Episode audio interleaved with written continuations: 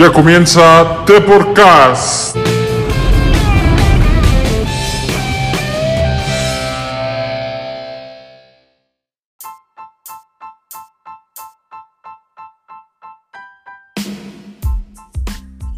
Así es, ya comienza The Podcast.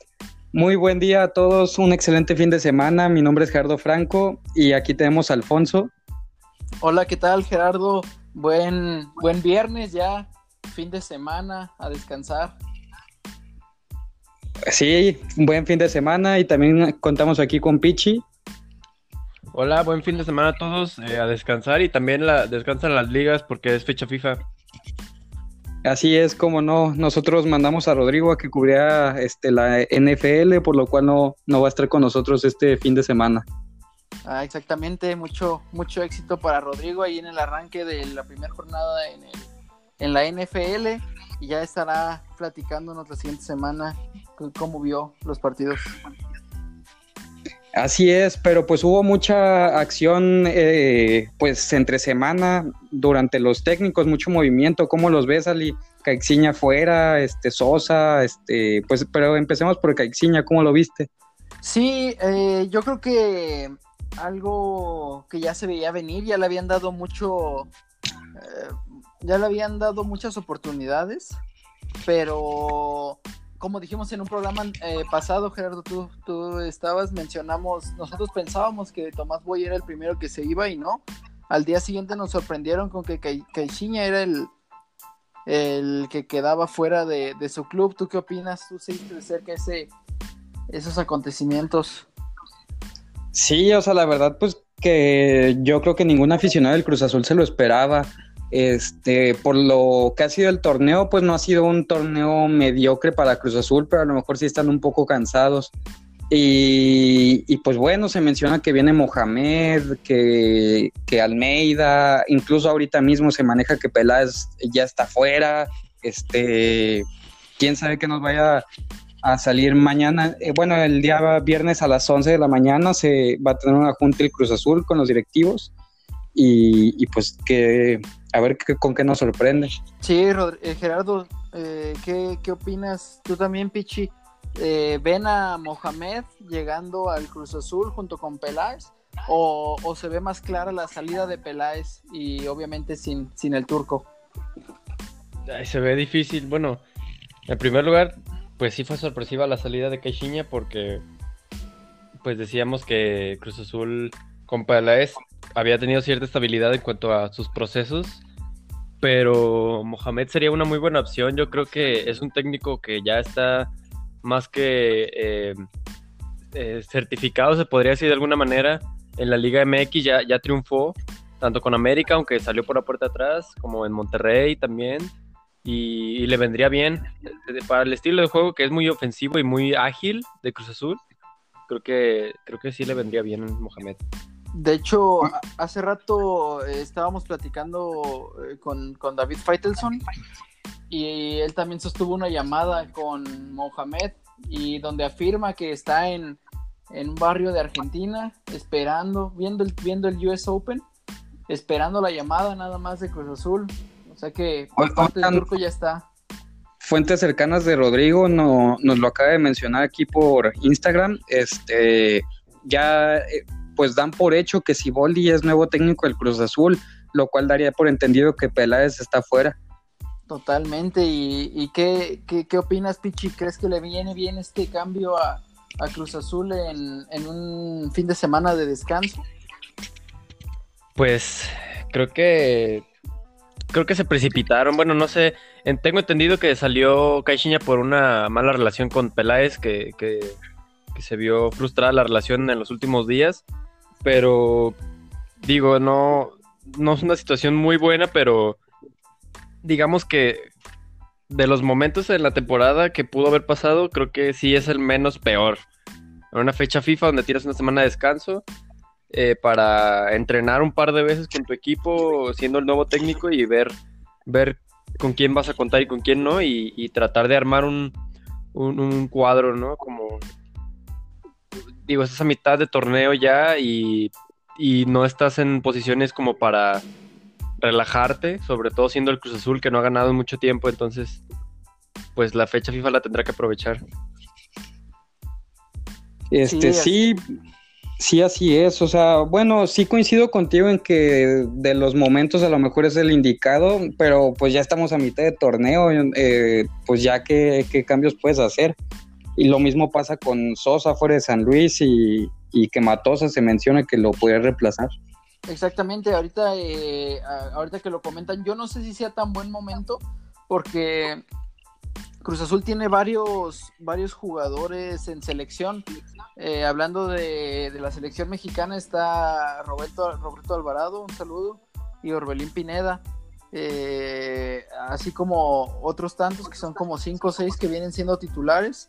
Entonces el nuevo director técnico que llegue pues va a tener que comenzar el proceso sin ellos.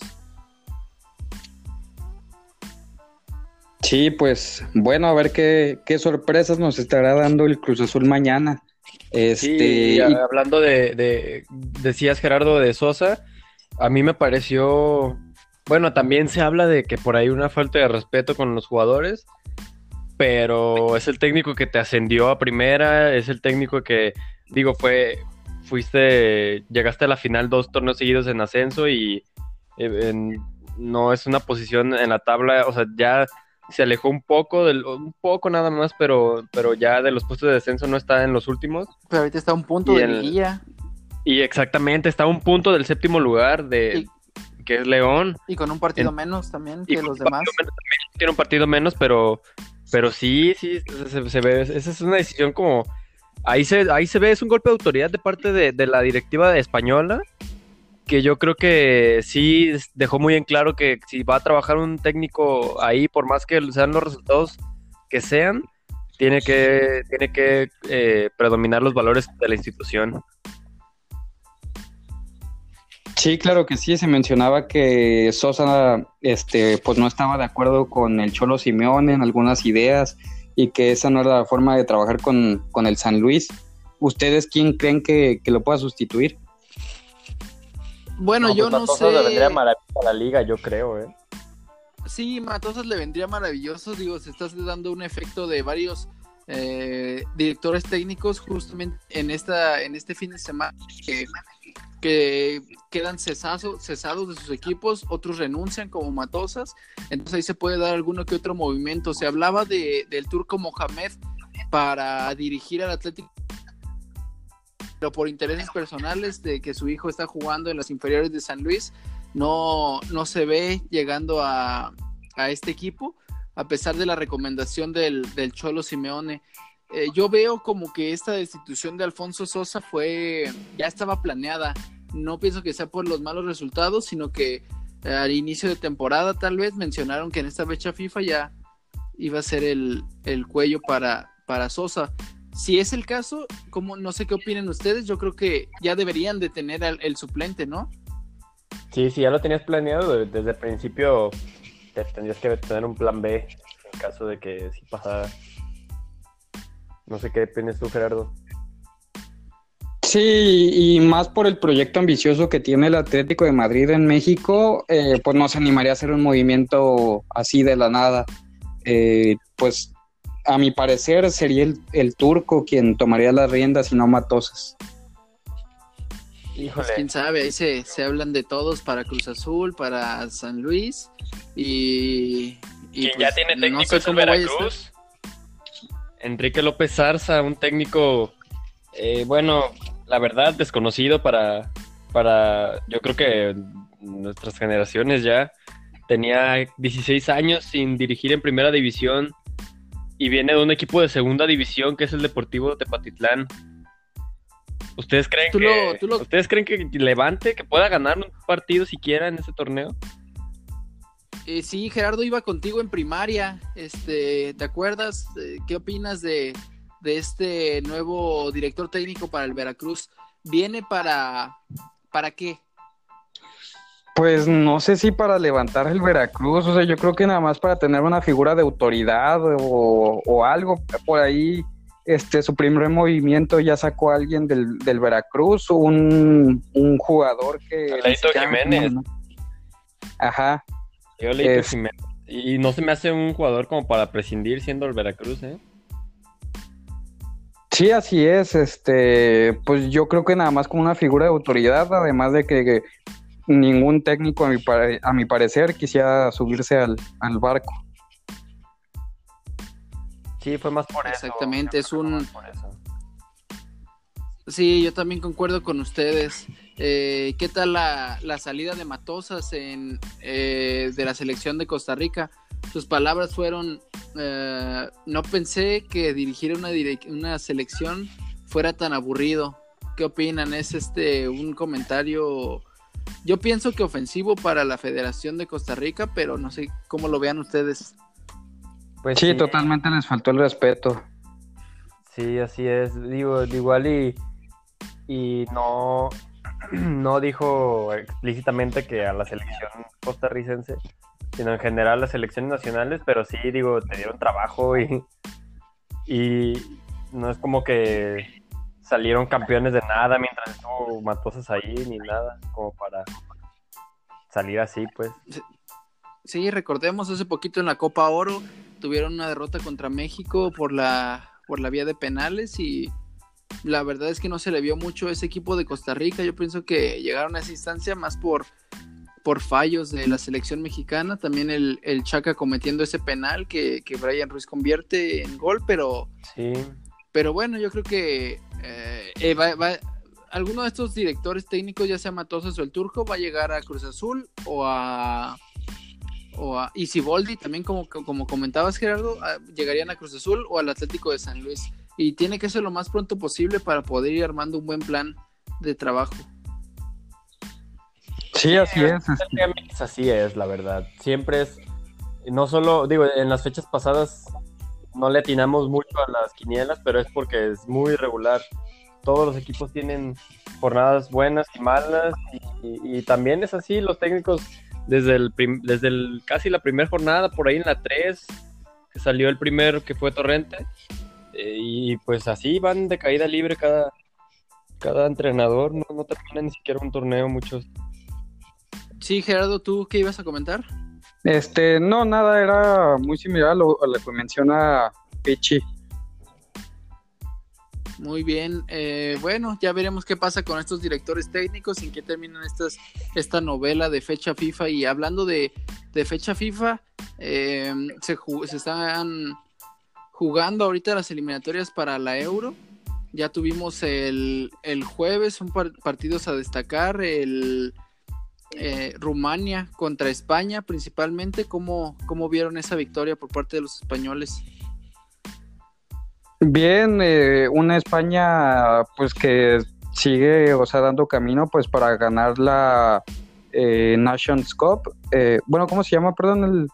son eliminatorias para la Euro. Sí, la Nations ah, ya, ya, ya se acabó en verano. Sí, ganó Portugal. Ah, una disculpa. Este, no, España se, vio muy bien, la verdad. Eh, por ahí estaba viendo los datos de, de Mr. Chip, que lleva eh, más de 70 años sin llevar una ventaja en medio tiempo contra Rumania. Entonces, pues ahí como dato nada más. Sí, este, igualmente en esas estadísticas, eh, Sergio Ramos mojó de penal y Pichi comentábamos fuera de, eh, fuera de, grabación, eh, ya es uno de los defensas goleadores, junto con Michel, director de Pumas, eh, de la selección española, ¿verdad? Sí, ya se convierte, como dices, en, máximo goleador como defensor de la selección española y capitán, referente también. Después de, creo que es de los de los últimos grandes referentes que quedan ya después del retiro de la selección de, de Iker Casillas. Y, y sí se ve una. Digo, ya se presupuestaba hasta para Rumanía la, derrota, pero sí cabe destacar que jugó Mario Hermoso, que es la competencia directa en el Atlético de Madrid de Héctor Herrera. Así es, eh, obviamente ven ustedes a España en la Euro, claro. Sí, claro. Sí, claro que sí. Este, otro dato también diferente, eh, bueno, que antes España estaba totalmente dominado por jugadores del Barcelona y del Real Madrid. Ahora jugó con, eh, 11 jugadores de diferentes equipos, los únicos que repetían eran Busquets y Jordi Alba del Barcelona, lo cual indica un nivel de competitividad más alto. Exactamente, eh, desde la portería con Kepa, porterazo, porterazo que eh. Salvó mucho a, a España y es un, es un joven que apenas tiene 24 años y yo lo veo como el próximo titular indiscutible por los próximos años de la selección española, por encima de David De Gea. ¿Qué, ¿qué opinan ustedes? También, de acuerdo contigo, este, el portero, también por ahí está Paul López en la convocatoria. Que, que está en la Roma, pero viene del procedente del Betis, apenas en este mercado de fichajes fue traspasado, también joven, 24 años, creo que se ve futuro en esta selección española, al menos en la portería. Y en la delantera con Paco Alcácer del Borussia Dortmund, Gerardo, también mojó. Sí, o sea, España tiene futuro y se le ve mucho que sigue generando jugadores. Este, pues esperamos que, que pueda repetir ganando mundiales, Eurocopas, lo que sea, porque pues le viene bien al, al fútbol. Totalmente. Y por otro lado, igual el jueves se jugó Armenia contra Italia, una victoria de, de Usatsurris, 3 por, eh, por 1. Eh, ¿cómo, viste ese doblete de Velotti, Pichi? Bien, eh, este, nada más que fueron los dos partidos fueron en viernes, no jueves, fueron apenas el, viernes. Ah, no, no, perdón, sí. no, perdón, estoy bien perdido. Pero sí, Velotti con su doblete, este, la verdad, no sé cuántos goles haya metido con la selección antes, pero, pero viene bien el Torino, ¿eh? Para, creo que muchos no lo toman en cuenta como competidor en la, en la Serie A, ni en competencias internacionales, pero, pero ya van varios años que el torneo se mantiene ahí en los primeros lugares. Sí, Gerardo, es, eh, viendo estadísticas de Andrea Velotti, en esta eliminatoria lleva 183 minutos jugados, pues dos partidos prácticamente y dos goles. Son estadísticas de Killer. ¿Qué opinas?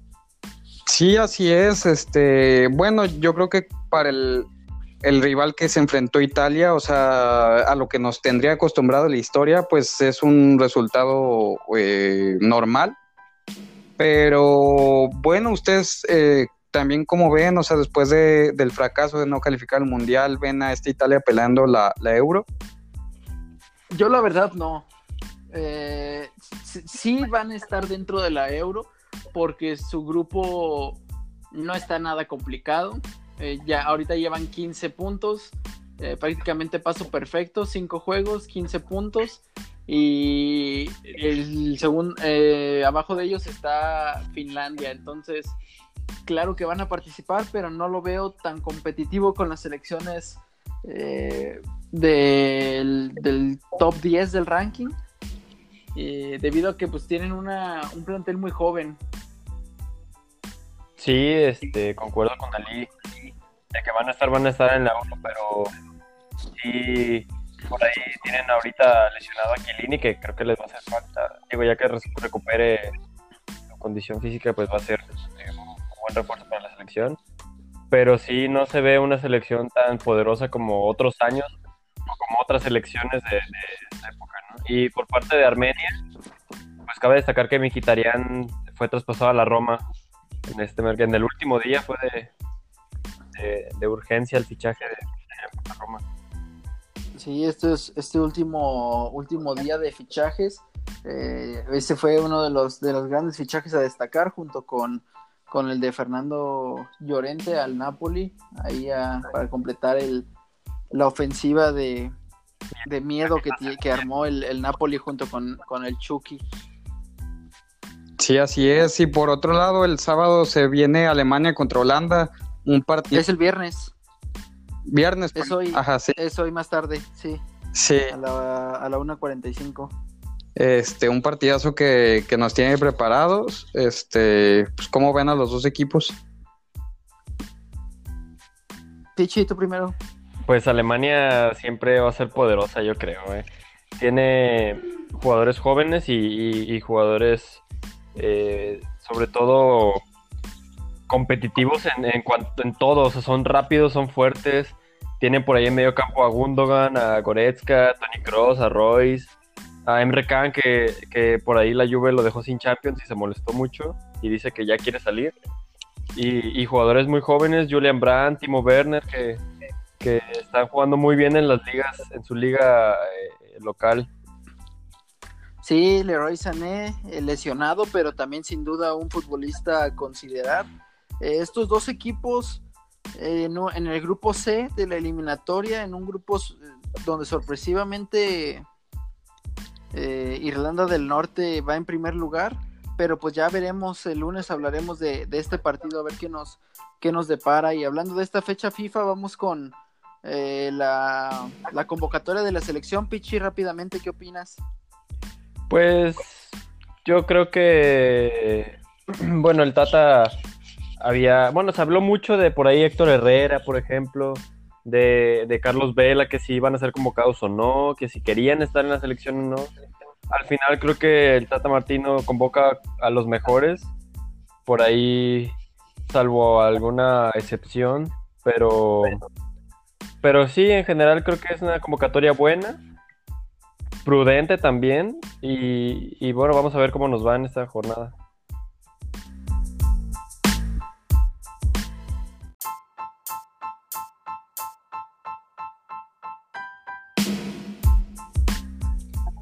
Bueno, y ya nada más para terminar, al ratito juega la selección mexicana contra Estados Unidos. Eh, tus comentarios, Gerardo, de la convocatoria y del partido. Este, pues muy buena convocatoria del Tata. Para mí seleccionó a los mejores mexicanos en, su actual momento. Por ahí faltaría Macías, pero pues, se menciona que lo quiere concentrado para Olímpicos. Entonces, pues por ahí, eh, pues yo, yo veo lo mejor que hay. ¿Quién creen que esté en la portería frente a Estados Unidos? Yo veo a Memo Ochoa, no, no veo a Yo otro. también Ochoa, la verdad no. Pues por hasta por espectáculo. Exactamente. Y Pichi, tu opinión del partido y de la convocatoria rápidamente. Sí, también los mejores mexicanos en, en el momento. eh, y Estados Unidos no se ve una selección tan poderosa como otros años. Por ahí destacan Pulisic y McKinney, que juega, que juega eh, Pulisic en el Chelsea, que ha sido una de las compras más caras de su, de su nacionalidad. Y McKinney en el Schalke, jóvenes los dos, muy buenos jugadores, pero hasta ahí. Muy bien, sí, yo concuerdo con ustedes. eh, las figuras de Estados Unidos, dos eh, jugadores muy, muy jóvenes y por parte de México, concuerdo, lo mejor.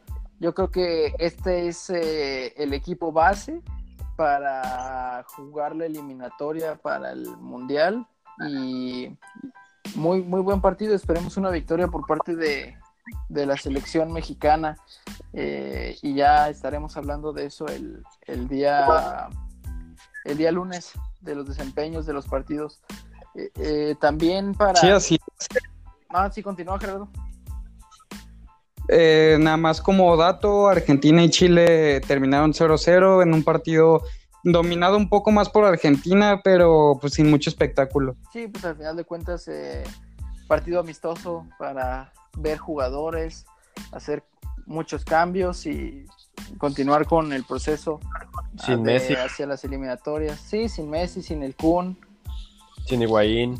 sin Higuaín, todavía faltan jugadores y hay que ver eh, qué nos presentan ahora la siguiente semana en el partido contra México. Eh, pues bueno, yo creo que es todo, nada más. eh, el día jueves arrancó la jornada 1 de la NFL de la temporada 100, el partido más antiguo de, de la NFL, eh, Chicago contra Green, Green Bay. Green Bay se llevó el partido 10 por 3, pero ya tendremos un programa especial el martes, eh, ya que regrese nuestro compañero Gerardo, eh, Rodrigo, perdón, con toda la información que está, eh, que está observando en estos momentos. Sí, claro, sí, claro que sí. Este, un gusto estar con ustedes, caballeros. Ustedes escuchas, eh, que pasen buen fin de semana. Pichi, Pues nada, buen fin, buena semana a todos. Esperemos que, que nos deje mucho los partidos amistosos de, de la selección mexicana y de las eliminatorias del Euro. Perfecto, pues igualmente un gusto siempre estar con ustedes y con nuestro público. Que tengan buen fin de semana y excelente fecha FIFA. Hasta luego, esto fue The Podcast.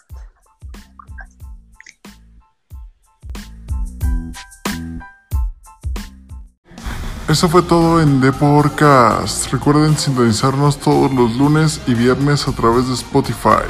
Síguenos en Instagram, arroba The Podcast.